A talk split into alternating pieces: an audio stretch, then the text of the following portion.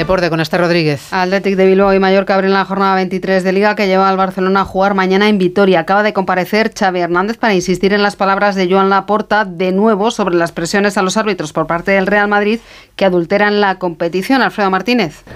Xavi insiste en que se va porque no disfruta, porque no compensa en tener al Barcelona, que no se siente valorado y que en el extranjero le valoran mucho más. Atención por la andanada que suelta en torno al tema arbitral. Está absolutamente de acuerdo con Simeone y con su presidente a las críticas al Real Madrid. He dicho que adultera la competición por completo, por completo, vamos. Y semana tras semana condicionan al máximo. Es una realidad. Pero lo ve, lo ve un ciego, ¿eh?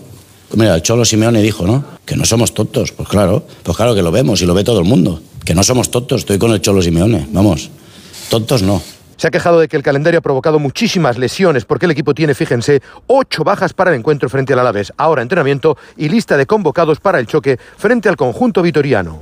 Preocupación en el Real Madrid por Rudiger, que sufre una fuerte contusión en el muslo izquierdo y es duda para jugar el domingo ante el Atlético de Madrid. Ancelotti solo tiene un defensa central sano para afrontar el partido y Chouameni será baja por sanciones. La resaca de la victoria sobre el Getafe que deja también la queja que el conjunto azulón ha trasladado a la Liga por el presunto insulto de Bellingham a Greenwood.